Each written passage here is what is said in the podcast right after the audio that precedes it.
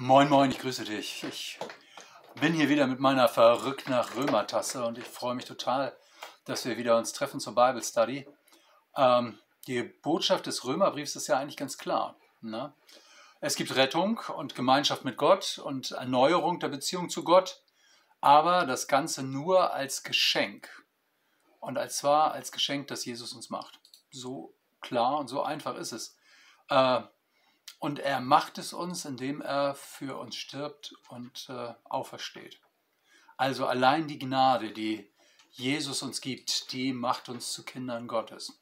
Das wirkt äh, sehr einfach, wenn man mal überlegt, mit welchen Gedanken sich Paulus da im Römerbrief auseinandersetzt. Aber es provoziert natürlich auch den Widerspruch. Also da sagen die Leute dann, okay, äh, und was ist mit uns? Müssen wir denn uns jetzt irgendwie bemühen oder können wir so weitermachen wie bisher und Gott trägt uns das sozusagen an jeden Ort der Welt, jeden Augenblick äh, der Zeit immer hinterher? Ja, wohl nicht. Äh, also, und wie sieht denn das dann mit uns aus? Müssen wir also versuchen, etwas Gutes zu tun? Ähm, und irgendwie kann man das nicht abweisen, aber es geht natürlich trotzdem an der Sache vorbei. Ähm, äh, so ähnlich wie dieser Gedanke, den Menschen immer wieder bringen, ja, der Mensch hat doch einen guten Kern. Äh, ich würde sagen, ja, wir Menschen, wir haben gute Vorsätze. Aber das Problem ist, äh, ähm, es gibt immer wieder einen Zusammenprall, wo unsere Vorstellung von dem, was wir sein möchten, was wir sind, äh, und dem, wie Gott uns sieht oder wie Gottes Wort uns sieht, wie das aufeinander trifft. Ähm, und äh, Paulus entwickelt das jetzt in Römer 7 immer weiter. Also er geht sozusagen von seiner eigenen Grundbefindlichkeit aus, von seiner eigenen Lebenserfahrung und, äh, und das finde ich total spannend. Also eigentlich glaube ich, ist Römer 7 sowas wie ein Blick in die Seele von Paulus. Und wer möchte da nicht mal gerne reingucken? Ich lese mal wieder ein paar Verse. Heute wollen wir uns beschäftigen mit Römer 7, Vers 12 äh, bis 18. So ist also das Gesetz heilig und das Gebot ist heilig, gerecht und gut. Ist dann, was doch gut ist, mir zum Tode geworden? Das sei ferne, sondern die Sünde. Damit sie als Sünde sichtbar werde, hat mir durch das Gute den Tod gebracht, damit die Sünde überaus sündig, sündig werden werde durchs Gebot. Denn wir wissen, dass das Gesetz geistlich ist, ich aber bin fleischlich, unter, Sünde, unter die Sünde verkauft. Denn ich weiß nicht, was ich tue. Denn ich tue nicht, was ich will, sondern was ich hasse, das tue ich. Wenn ich aber das tue, was ich nicht will, so gehe ich jetzt zu, gebe ich jetzt zu, dass das Gesetz gut ist. So tue nun nicht ich es, sondern die Sünde, die in mir wohnt. Denn ich weiß, dass in mir das heißt in meinem Fleisch nichts Gutes wohnt. Wollen habe ich wohl, aber das Gute vollbringen kann ich nicht. Ja, also das ist ja schon äh, fast schon deprimierend, was Paulus hier bringt. Ähm, aber das ist das Drama des menschlichen Lebens. Und in gewisser Weise auch sein Rätsel. Da ist eine Kluft äh, zwischen unseren guten Vorsätzen wir wollen Gerechtigkeit, wir wollen Wahrhaftigkeit, wir wollen Frieden, wir wollen Bewahrung der Schöpfung, wir wollen gelingende Beziehung. Ähm, das alles wollen wir, aber es passiert nicht. Es gibt tausend Gründe, warum es in diesem Moment gerade nicht passieren kann. Ähm, es gelingt nicht. Und deshalb, weil diese Kluft zwischen dem, was wir wollen und äh, unseren Vorsätzen und dem, was wir tun, besteht. Deswegen ist diese Situation, die Paulus hier beschreibt, so schmerzhaft. Ähm, Paulus sagt, ich tue, was ich hasse. Wie krass ist das denn? Ich tue, was ich hasse. Also das will ich überhaupt nicht, aber ich tue es trotzdem. Ich, ich durchschaue das oft nicht in den Auswirkungen und, äh, und gehe auf dem falschen Weg. Aber oft ist es eben auch so, dass das, was ich nicht als Ergebnis haben möchte, dass ich das trotzdem sozusagen mit meinem Weg anpeile. Von wem redet Paulus also hier? Er redet von dem Menschen, der wohl das Gebot, Gebot Gottes kennt. Er redet hier vom jüdischen Menschen, der vor allen anderen Menschen den Vorteil hatte, dass er durch den Bund mit Gott die Gebote Gottes kannte. So wie Paulus. Paulus sagt, ja, das ist unser Vorteil als Menschen, die im Judentum groß geworden sind. Das ist unsere, unser, hm, wie soll ich sagen, unser Joker. Ähm, aber wenn wir das Gebot Gottes haben, dann haben wir automatisch diese Kluft. Wir wissen es und wir tun es nicht. Wir wollen es und wir tun es nicht. Ähm, und er sagt, wenn ich reinschaue in mich selbst, dann muss ich sagen, was ich nicht will, dass ich tue und was ich hasse, das tue ich trotzdem. Und nun sagst du vielleicht, ja, Paulus, so ist das bei dir, aber bei mir ist das total anders. Ähm, ich sehe das gar nicht so. Ähm, weißt du, das hängt ja damit zusammen, vielleicht auch, dass Paulus das Gebot sehr, sehr ernst nahm und, äh, und davon überzeugt war, dass Gottes Willen getan werden muss. Ähm, du denkst ja vielleicht, vielleicht ist das auch idiotisch. Also, der Wille Gottes kommt mir irgendwie so gestrig vor oder von einer anderen Generation oder vom anderen Stern. Äh, das war sozusagen nicht die Auseinandersetzung, die Paulus geführt hat. Also für ihn war das, was Gott als seinen Willen mitteilt, auch cool und richtig gut. Ähm, äh, für uns klingt das vielleicht idealistisch, was er da sagt, nämlich ähm, das Gebot Gottes muss getan werden. Vielleicht sagst du, ja, das ist ein fernes Ideal. Natürlich sollte man es tun. Wir haben ja auch gute Vorsätze, die wir nicht tun. Aber wir sind eben schwache Menschen. Man sollte es tun, aber wir sind ja schwache Menschen. Deshalb schaffen wir es nicht. Unsere Schwäche nehmen wir dann gerne als Ausrede. Deshalb nehmen wir das auch alles nicht so ernst. Wir wissen ja, die Ideale sind fern weg und keiner schafft sie richtig. Ist ja auch okay, oder? In Sonntagsreden kann man dann von Werten reden, davon, dass wir alle wieder Werte brauchen. Ähm, und im Alltag wissen wir, an diese Werte hält sich sowieso niemand. Im Unterschied zu den Menschen, die in Israel die Heiligkeit Gottes kannten und die Gebote Gottes kannten und wussten, dass Gott sein Wort ernst nimmt, so wie er seine Verheißungen auch ernst nimmt, äh, haben wir das Gefühl, das ist so, sind so Little Tips for Happy Days. Also kleine Ideen, wie das Leben vielleicht noch netter, angenehmer, nicer sein könnte. Äh, für Paulus war das, was uns in den Geboten mitgeteilt wird, kein Ideal, das man sowieso nicht erreicht, sondern ähm, Orientierungspunkt in seinem Leben. Da wollte er hin, das wollte er umsetzen. Und er merkte, ähm, wenn ich Gottes Willen tue oder tun will, äh, dann, äh, dann wird es schwierig. Getreu dem platten Satz, ne, es gibt nichts Gutes, es sei denn, man tut es. Oder es gibt nichts Gutes, außer man tut es. Ähm, also es zählt, äh, was wir auch davon leben und nicht nur von dem, was wir im Kopf für richtig halten oder was wir als Ideal irgendwie ja, unterschreiben würden, aber für uns nicht als verbindlich ansehen. Ähm, und wisst ihr, das ist das Spannende. Also wir sind nachsichtig mit uns selber und sagen, der gute Vorsatz ersetzt für uns schon die gute Tat. Äh, dafür muss man Verständnis haben. Wir sind einfach schwach. Und wir nehmen unsere Schwäche als Ausrede für alles. Ähm, Paulus sagt, das ist äh, schwierig. Ähm, er geht eher einen anderen Weg und diesen Weg will ich dir mal zeigen. Nämlich das Gebot Gottes, an dem wir scheitern, ist an sich gut. Das hält Paulus fest. Er kommt von Gott, also er kommt von Gott her und sagt, von Gott, alles was von Gott her kommt, muss auch gut sein und ist auch sozusagen im Sinne Gottes.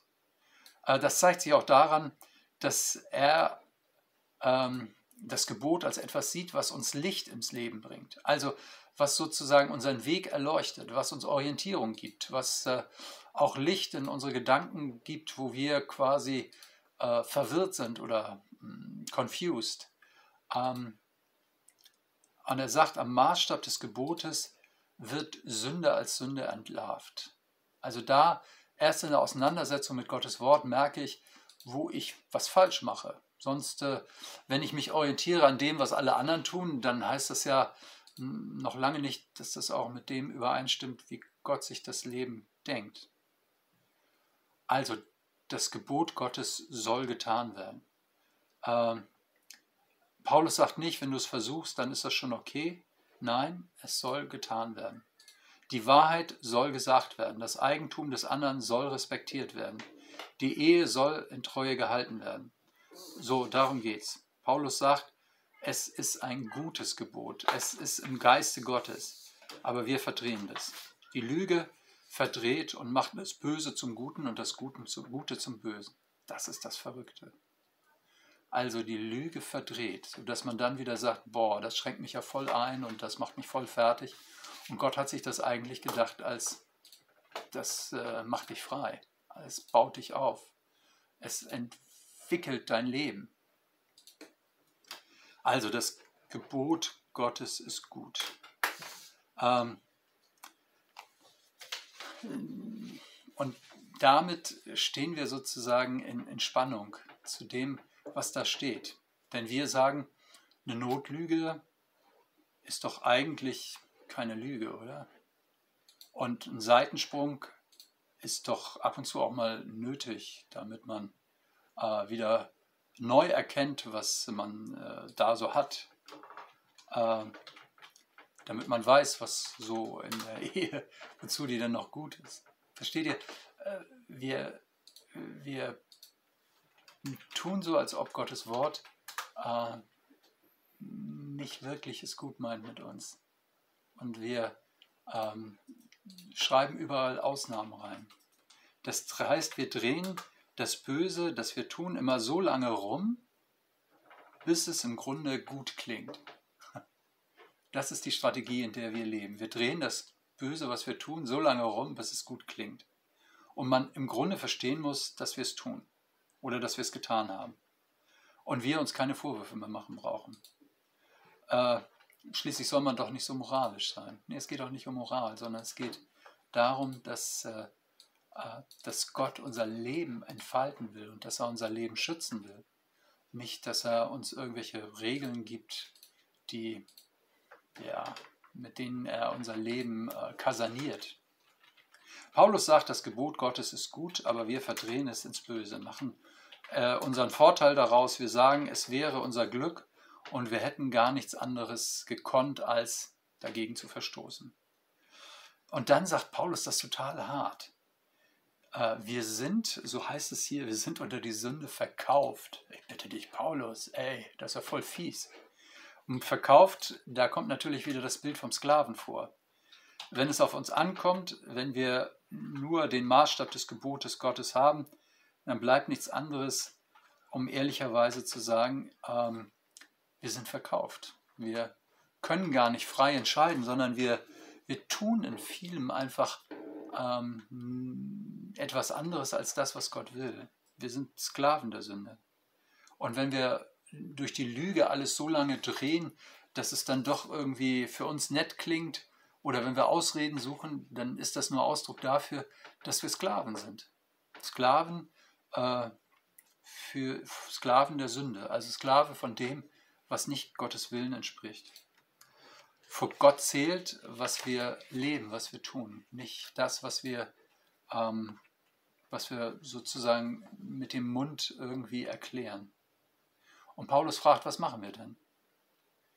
Es ist wie ein Fluch über uns. Wir sind versklavt unter die Sünde.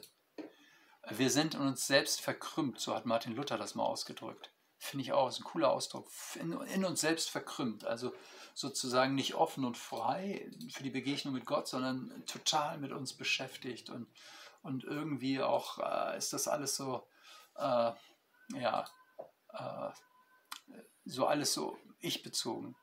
Wir kommen nicht raus. Und jetzt sagt Paulus, außer, ja klar, außer durch Jesus, allein durch ihn. Also unsere Hilfe kommt nicht von innen. Ähm, das ist der, Idea, der, der Irrtum der Idealisten. Äh, dass sie sagen, im Grunde haben wir zwar alle unsere Fehler, ähm, aber wir sind gut. Wir müssen nur irgendwie mit den Fehlern zu lernen umgehen. Nein, Paulus sagt, wir kommen da nicht raus aus diesem Krampf, aus dieser Verkrümmung. Hilfe und Rettung muss von außen kommen. Das ist der Ansatz des christlichen Glaubens. Hilfe kommt nur von außen. Das ist der Kern der Botschaft des Evangeliums. Der Römerbrief bringt es konzentriert. Jesus rettet der, jeden, der ihm vertraut, egal ob Jude oder nicht Jude, äh, ob wir das Gebot Gottes kennen oder nicht. Das ist spannend. Also egal, ob wir uns damit schon im Leben auseinandergesetzt haben oder nicht. Jesus rettet jeden. Die Rettung kommt von außen. Wir sind total darauf angewiesen, dass Gott in Jesus kommt und den Fluch trägt an unserer Stelle und das am Kreuz tut, äh, damit unsere Sünde vergeben wird und uns erfüllt und wir erfüllt werden mit Gottes Geist. Dass Gott selbst in uns wohnt und zum Antrieb für unser Leben wird, das ist sozusagen die Hoffnung, die ganze Hoffnung von Paulus. Ähm, weil er eben sagt, ja, aus mir selber, oh, da läuft das nicht. So, selbst wenn ich über Jesus Bescheid weiß, ich brauche quasi die Kraft des Heiligen Geistes. Sonst werde ich zum Idealisten, sonst werde ich zum Anständigen. Ja, und das ist ja auch alles nett, aber damit sozusagen es in mir lebt, brauche ich den Heiligen Geist. Wir fühlen uns geradezu beleidigt, wenn man uns sagt, äh, nur über die Gnade Gottes und das Geschenk, das Jesus uns macht, das wir im Vertrauen annehmen, äh, werden wir gerettet. Wir sagen, hey, das ist doch aber zu wenig, ich muss doch was tun. Und Paulus sagt, sei doch froh. Äh, es geht eben nicht um das, was du schaffst, es geht nicht um deinen Idealismus.